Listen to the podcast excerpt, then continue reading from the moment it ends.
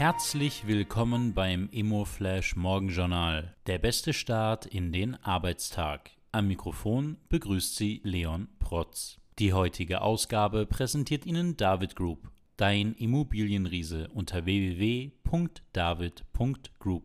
Heute ist Dienstag, der 6. September und das sind die Schlagzeilen. China investiert in Infrastruktur. China will die von Corona-Wellen und Immobilienkrise gebeutelte heimische Wirtschaft stützen. Dazu will China Investitionen in die Infrastruktur beschleunigen. P&P eröffnet Büros. Der Immobilieninvestor und Entwickler P&P Group eröffnet insgesamt zwei neue Büros in London und Berlin. Die spannendste Meldung heute. Tratter für Vertragsraumordnung.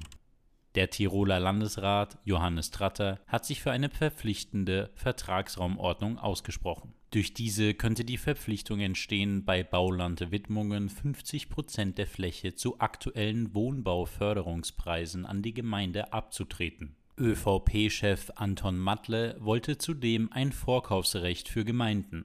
Die Debatte um finanzierbaren Wohnraum in Tirol ist der Auslöser für die angedachten Maßnahmen. Das waren die wichtigsten Informationen zum Tagesbeginn. Mehr dazu und was die Branche heute sonst noch bewegen wird, erfahren Sie wie gewohnt ab 14 Uhr auf immoflash.at.